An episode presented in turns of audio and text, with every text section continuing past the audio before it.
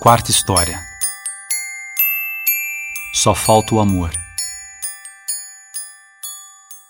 Eugênia era uma gata linda, porém todos a achavam muito chata. Miava com ar entediado de um jeito pedante. Espiava os outros com seus olhos oblíquos, bem verdes, com desdém. Achava que nenhum deles tinha seu pedigree nem sua sofisticação. Gostava de dar ordens e de se exibir Usava pulseiras enormes, colares pesadíssimos e uma gargantilha com um penduricalho tão grande que lhe entortava um pouco o pescoço para o lado direito.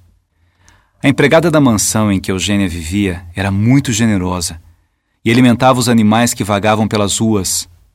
Eugênia achava isso um desperdício. Devia deixar que morressem de fome os mal-nascidos.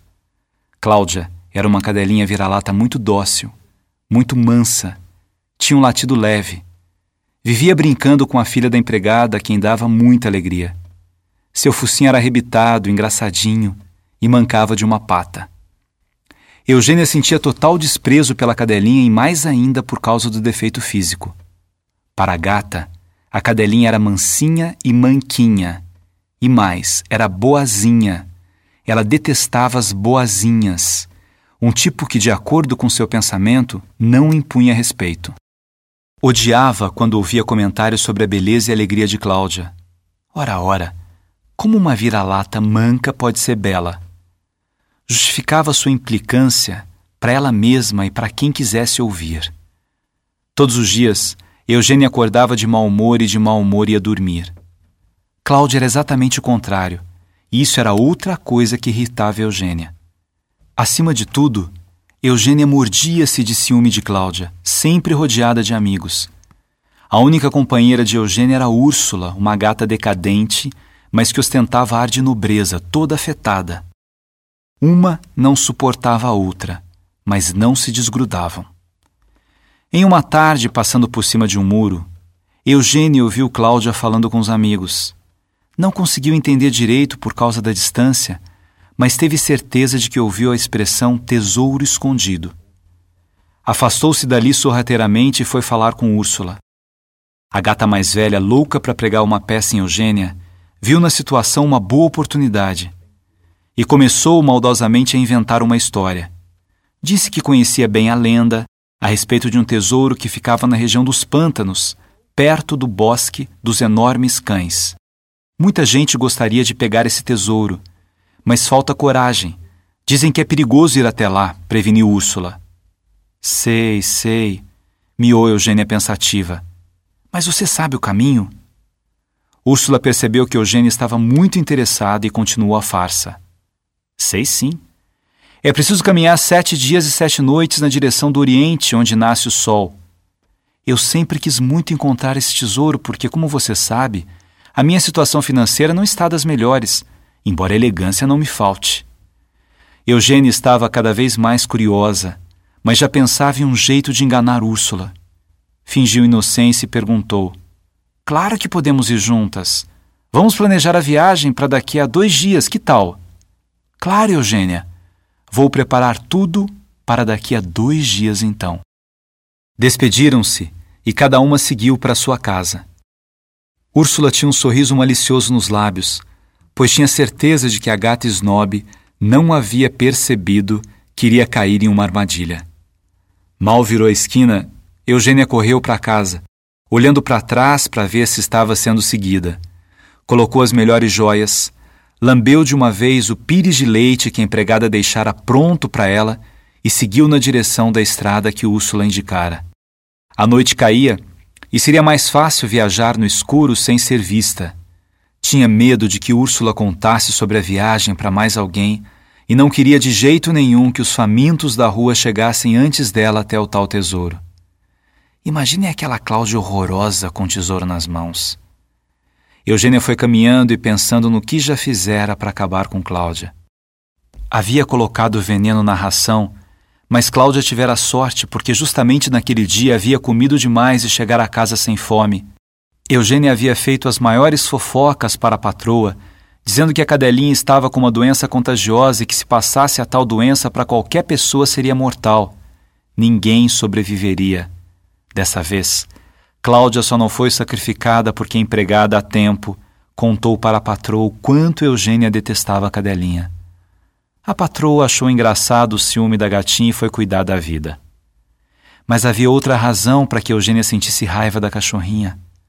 Laurinho, o gato mais lindo da redondeza, a quem Eugênia já tinha lançado olhares insinuantes, preferia brincar com Cláudia. A gata também tinha dado a ele todo tipo de penduricalho caríssimo, mas a única joia que ele usava era uma coleirinha de folhas secas, presente da cadelinha. Coisa de pobre, lamentava Eugênia despeitada. A estrada para a região dos pântanos era realmente difícil. Mas Eugênia andava o mais depressa que podia. Viajou durante vários dias por terrenos íngremes e paisagens inóspitas. Parecia que nunca chegaria porque os enfeites que levava eram exageradamente pesados e a deixavam curvado o tempo todo. O sol, naquele período do ano, brilhava com muita intensidade desde cedo e fazia com que ela suasse muito Estava cansada e sozinha. Afinal, sentou-se em uma pedra e chorou. Chorou porque detestava ficar sem ninguém. Chorou porque estava perdida. Acabou adormecendo. O sonho foi como uma viagem ao paraíso. Via-se rodeada de ouro e joias, sendo servida por um séquito de cachorros. Acordou e de repente percebeu que um cão enorme observava. Ela riu soberanamente e decidiu que era seu sonho afinal se realizando. O cão também pareceu rir, mas um riso esquisito e matreiro. Ele não estava ali para servi-la, mas para devorá-la. Eugênia suplicou que a deixasse ir, mas ele não arredava pé.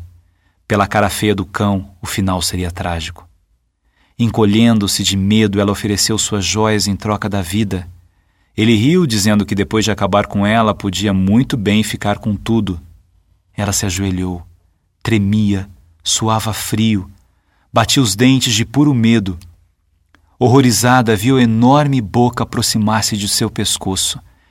Era uma boca tão grande que jamais vira uma igual, uma bocarra de dentes grandes e pontiagudos.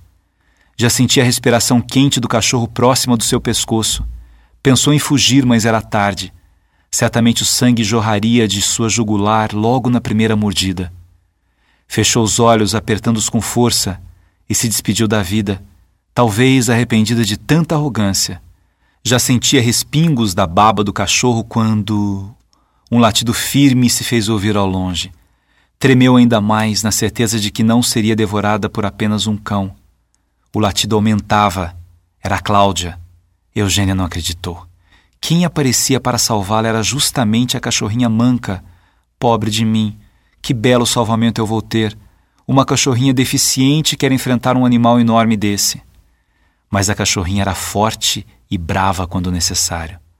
Lançou-se sobre o canzarrão e mordeu-lhe a cauda. O grandalhão reagiu, dando-lhe uma patada.